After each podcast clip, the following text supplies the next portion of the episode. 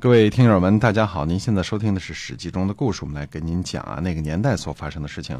我们今天呢要跟您开始讲呢吴楚之间的事情了。好，嗯，上次我们说了，吴王阖闾呢当政吴国之后呢，重用伍子胥，准备呢讨伐楚国。伍子胥呢给阖闾呢提了两个建议，骚扰和误导的策略，呃，都被吴王阖闾呢采纳了。嗯，吴吴国呢分成三支军队，挑衅楚国的边境。呃，楚国大军呢出发就撤退，楚国撤退呢就进攻，抓到机会呢就消灭一点军队或者攻取一个城邑。但是主要的任务呢是让楚军呢常年疲于奔命，把楚军拖垮。那么伍子胥的第二个策略呢，就是采取多方误导的方针。公元前五百零八年呢，同国背叛楚国。同国呢，世世代代都是臣服于楚国的，是楚国的附庸国。现在呢，呃，背叛了，投降了吴国。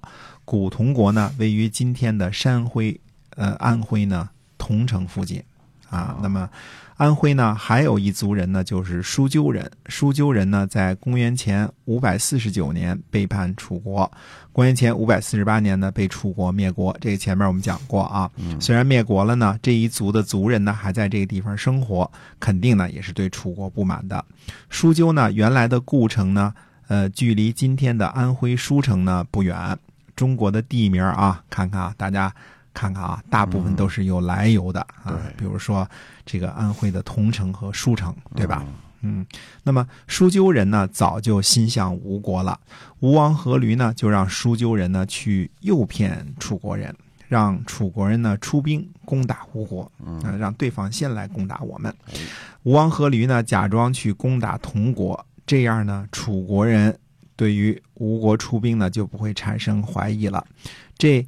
呃，这一圈套一圈的这个无间道啊，估计只有伍子胥这种这种原来的这个楚国人才能想得出来，因为他深知这个楚国境内各个民族和附属国之间的这个关系和历史渊源啊。加上呢，这个呃，基本上我看他想让楚国相信什么，楚国就会相信什么，他对楚国太熟悉了。公元前五百零八年的秋天呢，呃。这个楚国的囊瓦啊，这个讨伐吴国啊，就就是这个，呃，令尹子长啊，军队呢集结在豫章，嗯，那么吴国人呢有水师出现在豫章，但是呢却偷偷的派了一支军队呢围攻超。冬天十月呢，吴军在豫章进攻楚军，并且打败了楚军，于是呢吴军呢包围并攻取了超。并且俘获了超的守将呢，公子凡。超古时候叫超县，现在的安徽超湖市啊。这个大家看看地图就知道了。今天的超湖市呢，位于这个超湖这个湖泊的这个东段啊，大约覆盖了半个超湖以及周围的土地这么大的一个范围啊。那么，呃，安徽的舒城呢，位于超湖的西南。嗯，西南边超湖是一个类似倒三角的这么一个形状啊，它位于这个超湖的西南。从超湖呢前往九江，就是长江的沿线的方向。这个这个书城正在这个大通道上啊。那么超湖以西呢，就是吴楚争夺最激烈的陆安。那么呃。位于巢湖东北端的呢，现在大家看啊，是安徽省的省会合肥啊。那个时候还不是特别的出名呢啊。现在大家看巢湖的这个，就是这个倒三角的西北端啊，这是倒三角的西北端，哎，这是合肥啊。那时候还没那么有名呢。那么，呃，巢湖这个东部的这个巢呢，也就是今天的所谓的巢湖市呢，呃，从这儿出发呢，吴国可以从北部通过。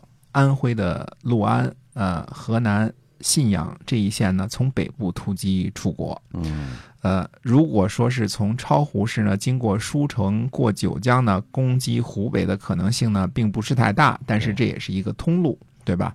呃，可见这个超湖呢，对于或者超这个地方，对于这个防止，呃。这个它虽然攻击的可能性不大呢，但是对于防止楚军顺江而下呢，是绝对上好的这个位置，对吧？因为从从高处往低处打的时候呢，防守就很有用了。所以超呢，对于吴楚双方来说呢，都是其实是必争之地。对，那么。呃，大家也可以想象，从湖北每次这个楚国调动军队去这个安徽前线，也是呃劳神费力啊，确实是不是一件容易的事儿。所以，你看伍子胥这招损呐，是吧？绝对这个厉害啊，让你先这个来回整天跑路，跑疲惫了。哎，嗯，那么吴军呢占领超之后，在安徽一线的战场上呢，楚国陷入了被动。